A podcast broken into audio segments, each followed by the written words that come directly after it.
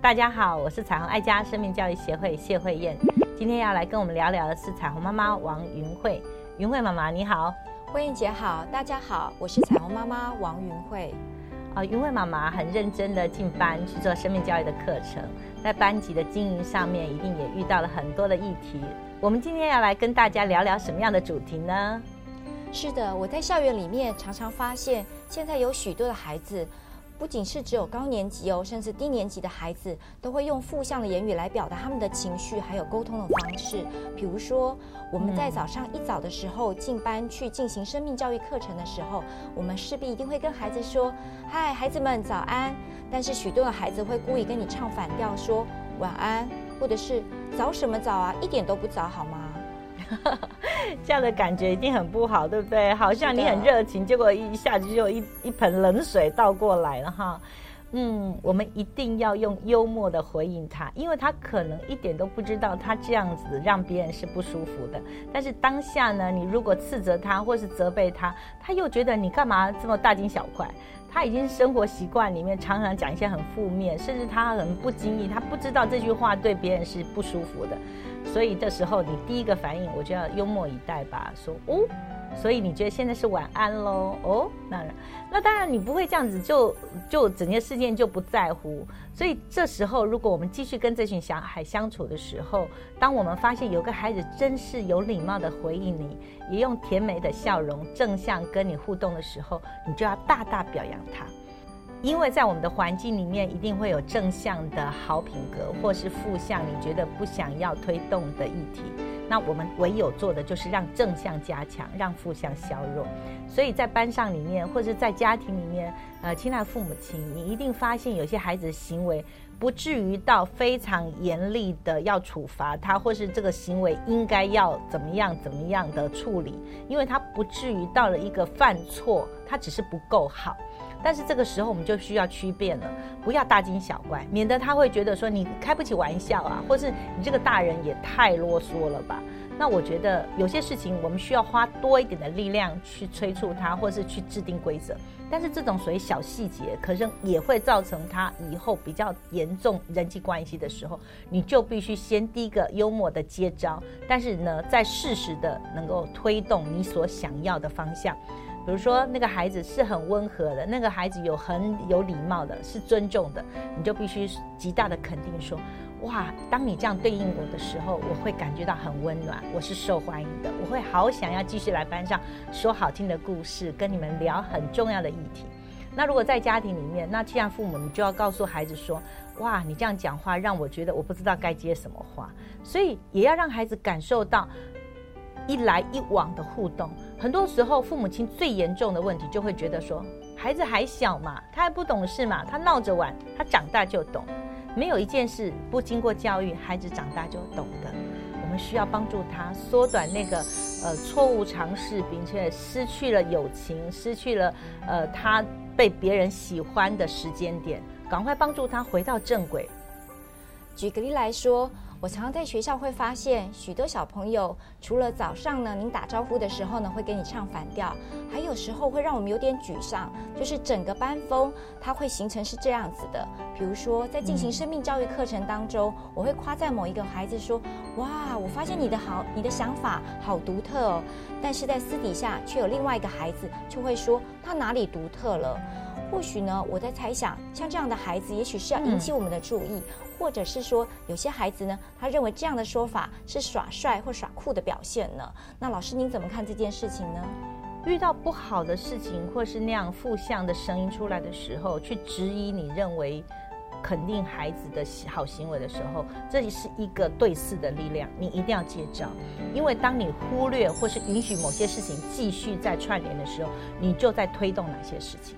这是一个教育的名言，就是你允许或者你可能不在意，好像刻意要让这件事情好像就这样过去了，你也没有接招，孩子就以为老师允许了。或者老师默许了，或是你也在正向加强一些负面的效应，那我们就要来正式面对。如果孩子真的产生一个负向的声音的时候，你就要表达了。哇，你这句话让我很惊讶。或是我们来聊聊，你为什么觉得它不独特？或者是我们来谈谈什么叫独特，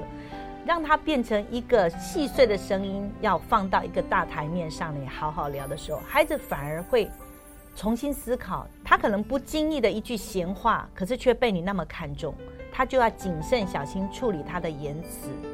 我觉得父母亲从小要让孩子看见你的情绪，你有受伤的经验，你有不舒服的经验，你有被拒绝经验，或是你有觉得难过的。比如说，我跟你说早的时候，你告诉我说早怎么早啊？你以为现在的让我的感觉是被拒绝的。如果我说，哎呀，这个小朋友回答的问题好独特，哇，他的想法很有真知灼见，然后你反击我的时候，哇，这样的感觉你好像不信任老师。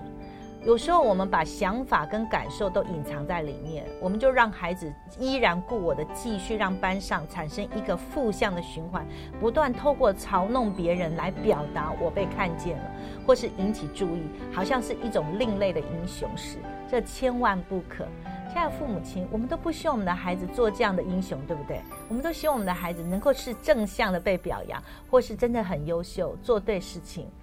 但是如果我们忽略了这件事情，没有在立刻现场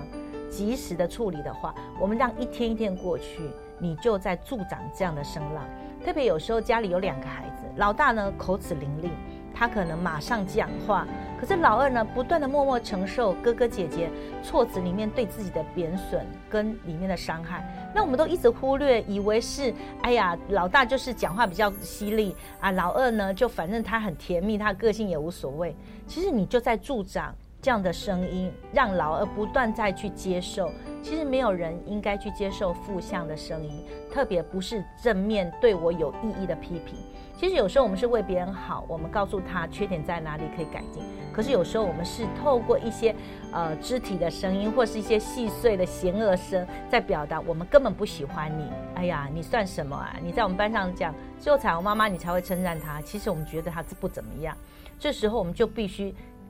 很清楚的来标明对这件事情的看法，以致让孩子重新去澄清。绝对不能够透过讲话的言辞去欺压别人。我觉得这件事情让我们的孩子可以留意到所谓的社会秩序，跟所谓彼此相待的一种尊重的能力。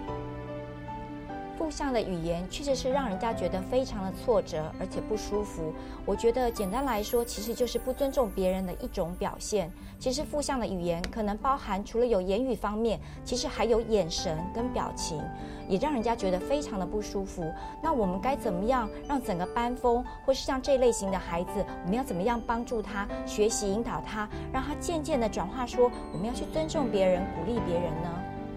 界限很重要，每一个人都需要被尊重。所以，当你感受到你也需要被别人尊重的时候，我们就先试出那个尊重的感觉。孩子很少去体会到别人的感受，所以有时候透过游戏，比如说我们可以角色扮演啦，好，那我们可以玩一些好玩的，比如说当现在都是讲正面话语的时候，即便你看这个孩子呢就没有什么可以被表扬的，但是我们一起来对他加分、加分、加分，说出他生活当中哪些点点滴滴，他在学校的一些小事情上面，我们为他生命加分。那孩子就会想办法去回想跟他相处的时候，哪怕一件微小的事情，我都要把它大大的放大。那换个方式，我们先来玩负面游戏，就是我们就是一直嫌弃他，一直嫌弃他，让那个当事者坐在那里的时候，他去感受到两者的差异。教育是一个漫长的过程，有时候孩子透过一个游戏，他能稍稍明白，但是至少你可以让孩子知道，不要以为你的气焰很高涨，你声势很豪壮，你就能够压倒性的胜利。其实那种胜利不是真的胜利，因为你在耗损你的情谊，你在浪掷你的友伴。我觉得这件事情让我们孩子趁早留意到。你知道，你常常逞口舌之快，说了一些不得当的话，其实让别人看看你的时候，就远远的想要离开你，不想跟你靠近，因为就生怕哪一天你突然又一把剑飞过来，刺中我的心，哈，那种感觉很受伤。孩子需要透过这样的沟通跟理解，让别人的感受能够这么鲜明的活在我面前。原来。我刚刚那一句话就像一把剑，这样的刺透别人。哇，可能看不见的伤害会更长久。以后我们拆了班，可能升到别别的年级去了，我们相见的时候，你可能还有很多的优点，可是他永远都不记得了。可是你曾经说了一句无心的话，让他非常的受伤，让他非常的难过，甚至久久没有办法释怀。所以，让我们的孩子谨言慎行。因为我们的友情很珍贵，不要随便浪掷你的友情，也不要随便用很强势的话语咄咄逼人或气焰高涨来表达我比你更行。鼓励所有的父母看重孩子的生命力，让每个家庭婚姻更亲爱，儿童生命更精彩。